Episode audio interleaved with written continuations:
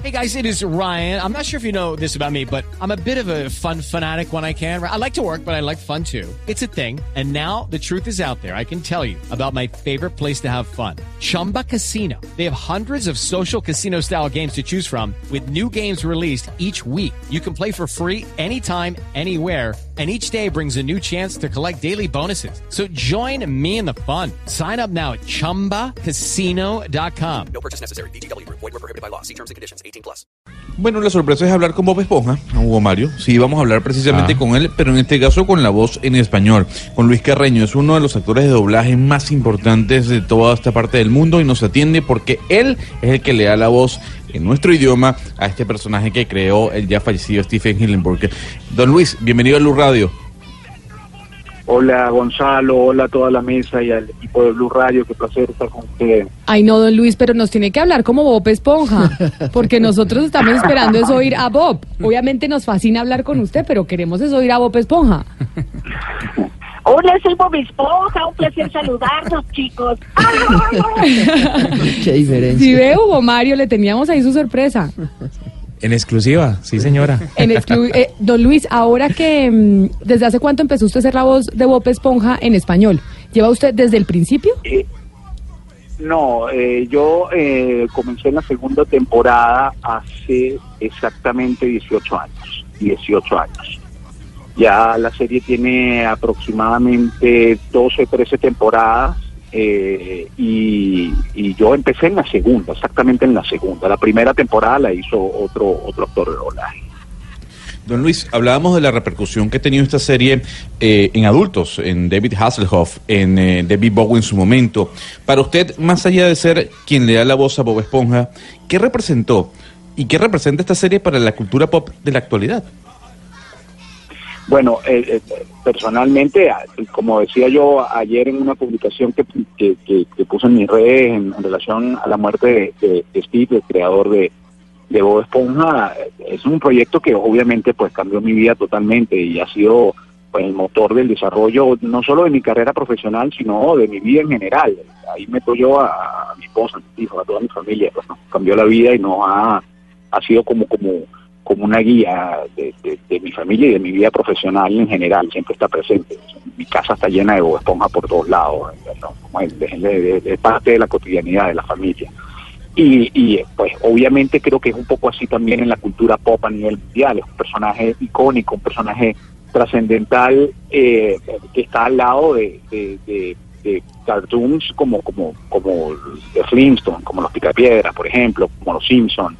Hace poco, eh, el año pasado, la, la revista Time publicaba que eh, los tres cartoons más vistos de todos los tiempos justamente son esos, lo- los Simpsons, eh, los Picapiedras y, y, y- Bob Esponja. Y bueno, obviamente, cuando nosotros comenzamos a hacer la serie hace 18 años, cuando yo recuerdo, lo- cuando grabé los primeros capítulos, nunca imaginé que, que ese, ese cartoon iba, iba a ser todo lo que lo que fue, era una serie más de Nickelodeon, era un proyecto nuevo y, y, bueno, yo creo que producto de un extraordinario guion se convirtió en lo que en lo que es, porque yo siempre he dicho que la fortaleza de la serie está en, en su guion. Eh, el, equipo de creativos que trabajan eh, un poco dialogando los- Sí, a los personajes de, de Bob Esponja, pues son geniales, ¿no? Precisamente quería saber también por su carrera, ¿qué supuso en su carrera? ¿Qué puertas se le abrieron apenas explotó esta serie con su voz en español?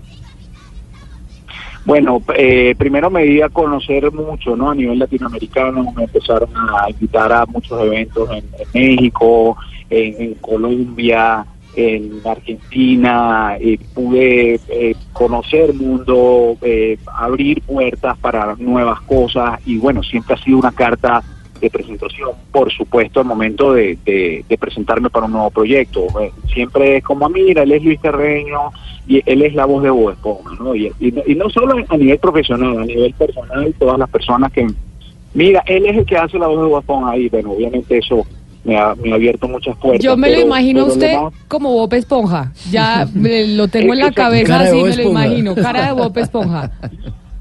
Exactamente, bueno, Gonzalo que sí me ha visto personalmente sabe que no es tan así, pero bueno, pero sí. Que no se parecen tanto. Luis, ¿y cómo fue la preparación, eh, la eh, preparación mucho- de la voz? ¿Cómo fue la preparación de la voz, la caracterización? ¿Cómo hiciste? ¿Cómo te preparaste? ¿Escuchaste a alguien, Bueno. algún niño en especial? Eh, no, siempre el- el- cuando se trata de, de doblaje, hay dos maneras de, de trabajar en un cartoon, en una comiquita o en una, en una serie animada. Una es cuando es una producción original y te llaman a ti para crear la voz del personaje eh, que está simplemente dibujado y tú eres el que aporta toda la, la, digamos, la característica sonora de ese personaje, cómo va a hablar. Pero la otra manera, que fue con la manera, eh, de, de la manera que yo me aproximé a Bob Esponja, es simple y llanamente acercándote lo más posible a la referencia base, a la referencia original de- del actor norteamericano Tom Kenny, que es la voz de Bob Esponja en inglés, que es la voz original de Bob Esponja, y todas las otras voces, pues nos hemos, hemos hecho nuestra versión del trabajo que ya Tom presentó para el personaje. Ahora, luego de, de ese proceso, cuando ya tú estás grabando la serie, empiezas tú a, a ponerle acentos, matices o, o detalles que son diferentes a la voz original, ¿no? Por ejemplo, en el caso específico de Bob, la risa mía es diferente a la que hace Tom Kenny. La, la risa mía es- Soy Bob esa risa tan particular es diferente a la que hace eh, Tom Kenny para el personaje. Entonces, bueno, ya cada uno luego le va dando su característica, pero la, la base, el ancla, la referencia inicial es, es obviamente de la voz original, que por lo general es en inglés, cuando son proyectos hechos en, obviamente en Estados Unidos o, o el Reino Unido. Eh, Luis, hay actores que se quedan, pero no actores de radio, actores de televisión, de cine, que se quedan para siempre en un mismo pro- eh, personaje, digamos, la serie Friends. Uno Sí. siempre identifica a esos personajes con esos actores. ¿Usted cómo hace para desmarcarse de Bob Esponja? Creo que es todavía más difícil porque pues la voz es identidad y usted no cuenta, digamos, con el cuerpo, eh, con el gesto para poderse desmarcar. Sí, eh, no es complicado en el mundo del doblaje porque eh, porque los proyectos son diversos, ¿no? Hacemos eh, eh, series de televisión, hacemos novelas eh, turcas, novelas brasileras, hacemos eh, eh, otros cartoons pero con personajes de características diferentes. Yo creo que la base está y la, la fortaleza que tiene que tener un voiceover, un voiceover actor, un actor de doblaje, de voces, es la capacidad de eh, caracterizar lo más posible su voz para poder tener un campo de trabajo más amplio y no quedarte anclado a un personaje. Ahora, en, recientemente en los últimos años en América Latina, y ustedes lo deben haber notado en Colombia, porque en Colombia hay muchos eventos de este tipo, están los llamados Comic Cons o estos eventos donde, donde que, que su- surgieron con el Gran Comic Con de San Diego, que es el más importante. En estos eventos van todos los fanáticos de, de todo el tema de, de los cartoons, del anime, del manga, en fin, de todo este mundo. Y esta gente tan fanática empieza a reconocer tu voz de tal manera que ya, por más que tú trates de cambiarla, siempre dicen, no, es el Luis Carreño el que dobló su personaje. Porque, porque bueno, ya la, hay- ahora como una legión de gente que hace un seguimiento especial al trabajo de los voiceovers. Entonces, claro, ahí sí ya es súper difícil desmarcarse y, y, y porque ya la gente va como que conociendo mucho tu trabajo. Pero, pero siempre hay eh, la posibilidad de hacer proyectos diferentes y es un trabajo muy diverso y, con un espacio de creatividad inmenso como lo, lo es por ejemplo la radio no Eh, eh, ahí eh, es el territorio de la voz que, que yo me pienso que es mucho más amplio que el de la imagen que está más esclavizado a, a ciertos estereotipos y ciertas características Luis, usted siempre hizo la voz de Bob Esponja, ¿cierto? En ningún momento hubo otra persona que lo hiciera. Me refiero a que por lo que usted estaba hablando ahorita las Comic Con, que la gente reconoce esos, esos actores de doblaje, los que les ponen las voces a los personajes. Y, por ejemplo, le pongo el ejemplo de los Simpson. Humberto Vélez era el quien le daba la voz a Homero y en un momento eh, lo cambiaron, cambiaron de actor y fue muy difícil para el fan volver a asimilar la voz diferente de Homero. En su caso, ¿en algún momento dejó de ser Bob Esponja o siempre lo mantuvo?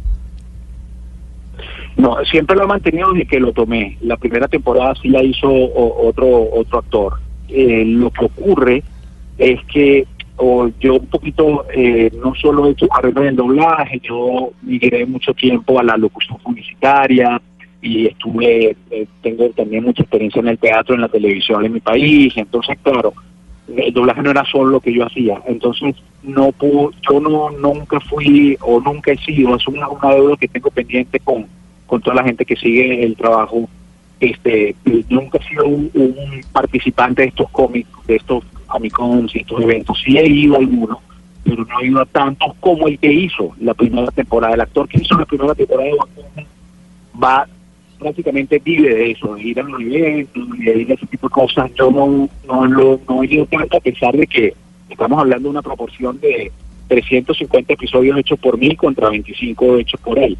Pero bueno, él vive en México y quizás está más en ese mercado y yo, yo vivo en Estados Unidos, entonces bueno, obviamente eso también eh, dificulta ciertas cosas, ¿no? Pero no, nunca lo he soltado, siempre lo he hecho yo y, y bueno, ha estado, ha estado desde que desde la segunda temporada conmigo siempre y, y espero que siga así. Don Luis, ¿en algún momento usted sintió que estaba doblando la voz de un personaje homosexual, como muchos han tildado a Bob Esponja? Mm, eh, sí, este, eh, o sea, no, no, no quiero decir, a ver, ¿cómo me explico? eh, mira. Lo es está metiendo en me problemas, Gonzalo, porque si la voz Sí, dice que sí, entonces ya usted ratificó bueno. mundialmente No, que Bob. Esponja le gustaban eh, los niños. Eh, Claro, eso sí fue como un bueno, o como un- una expresión de esta de, de- eh, no, en todo caso, yo, esto es una pregunta que me han hecho mucho, muchas veces en, en entrevistas, en eventos. Yo, la verdad, pienso que sí fue tomado como ícono de la comunidad homosexual. De, de hecho, gran padre gay de, de los Estados Unidos siempre está ahí presente, ¿no? En, en. Ay, Luis, lo estoy per- lo estoy perdiendo por temas de celular. Parece que el los problemas de celular no son solo en Colombia, sino también en los Estados Unidos, Sí. porque estoy teniendo mala comunicación. Ay. Pero ya para despedirlo, despídase de Colombia y diga de Colombia como Bob Esponja. Mándenos un saludo a todos los colombianos, ya que estamos hablando de que lamentablemente falleció el creador de esta serie Icono Pop. Querida Colombia, soy Bob Esponja y estoy muy feliz de estar con Camila y aquí por Martín Radio. Les quiero mucho. Y aunque se murieron, nosotros seguiremos adelante disfrutando mucho. Ay, chao. Chao, Luis, muchas gracias. Lamentablemente la comunicación la empezamos a perder, pero es fantástico hablar con Bob Esponja. Y sin estallar. El mejor amigo que podrías desear. Y como al pez no es fácil flotar.